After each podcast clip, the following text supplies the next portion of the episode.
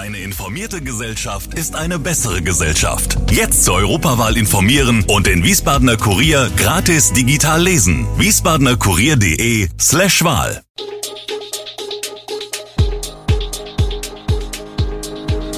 Gude, unser morgendliches News Update.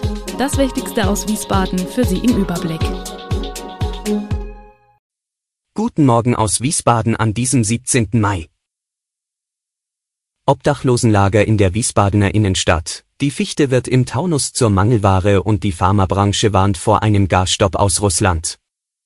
Das alles und mehr gibt es heute für Sie im Podcast. Trägt ein Mainzer Verein eine Mitschuld am Obdachlosenlager in der Wiesbadener Innenstadt? Vermutet wird, dass Matratzen dazu von Rheinhessen hilft kommen. Der Verein widerspricht. Die Wiesbadener Stadtpolizei räumte in den vergangenen Monaten immer wieder unzählige Sachgüter von Obdachlosen weg, die illegal in der Fußgängerzone oder der Innenstadt kampierten.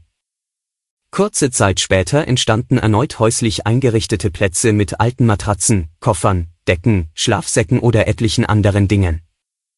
Woher stammen diese Sachen?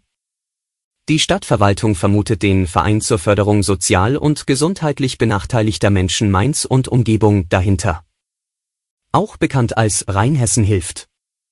In unseren Kältebus passen gar keine Matratzen, wir würden allein aus hygienischen Gründen keine alten Matratzen verteilen, sagt der Vorsitzende des Mainzer Vereins, Marzio Demel. Der Bus habe immer 20 bis 25 Decken dabei und ebenso viele Schlafsäcke. Der Verein hat nach dem Gespräch mit dieser Zeitung erneut eine Ausnahmegenehmigung beantragt, um in Wiesbaden helfen zu können. Bisher hatte die Stadt dies wegen der Zusammenarbeit mit Sozialarbeitern und der Polizei bei kalten Temperaturen nicht als nötig betrachtet. Womöglich soll ein eigener Kältebus von einem sozialen Träger in Wiesbaden das Angebot ergänzen. Ein Ferrari ist am Montagabend auf der A66 bei Wiesbaden Nordenstadt verunfallt. Gegen 18.40 Uhr war dieser laut ersten Informationen mit zwei Insassen auf der A66 von Nordenstadt in Richtung Erbenheim unterwegs. Aus bislang ungeklärter Ursache prallte der Sportwagen gegen die Leitplanke und kam stark beschädigt auf dem Seitenstreifen zum Stehen. Fahrer und Beifahrer konnten sich selbst aus dem Fahrzeug befreien. Die Feuerwehr Wiesbaden sicherte die Unfallstelle ab. Es kam zu Verkehrsbehinderungen auf der Strecke. Bereits im Oktober 2020 hatte es auf derselben Strecke einen Unfall mit einem Sportwagen gegeben, bei dem eine Person ums Leben kam.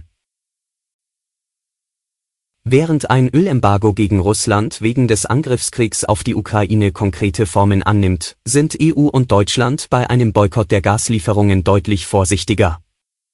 Zu groß ist die Abhängigkeit insbesondere auch der Industrie von russischem Gas.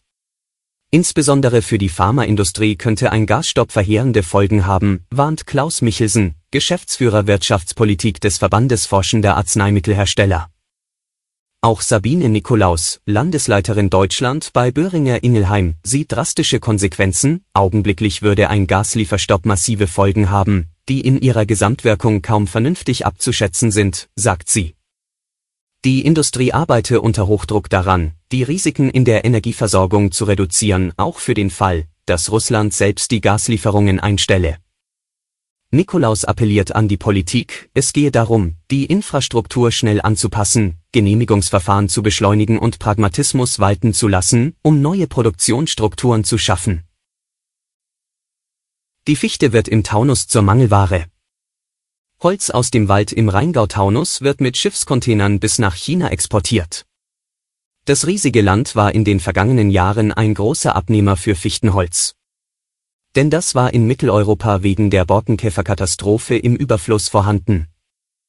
Auch das Forst- und Holzkontor Rheingau-Taunus, die gemeinsame Holzvermarktungsorganisation der 17 Kommunen im Rheingau-Taunus, hat in den vergangenen Jahren viel Holz nach China verkauft.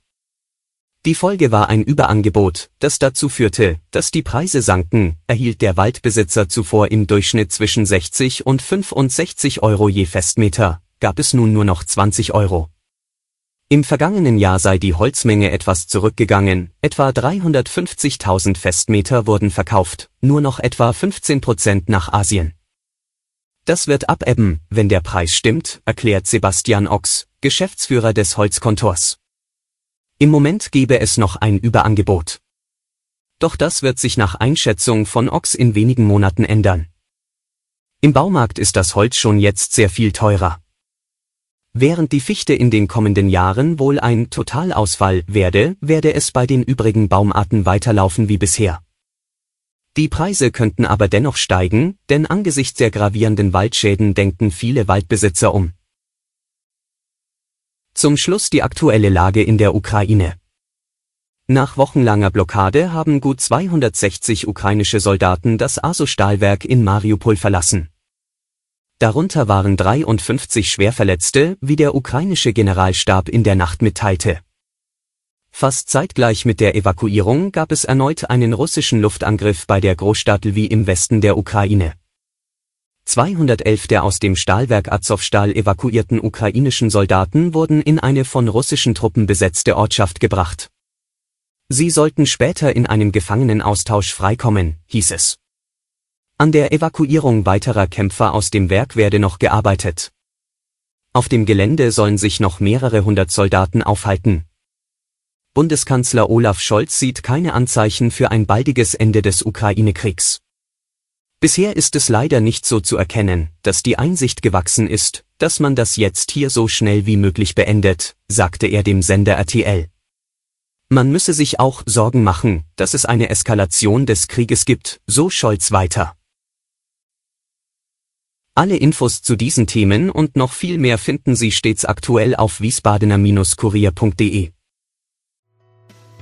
Gude Wiesbaden ist eine Produktion der VRM von Allgemeiner Zeitung, Wiesbadener Kurier, Echo Online und Mittelhessen.de.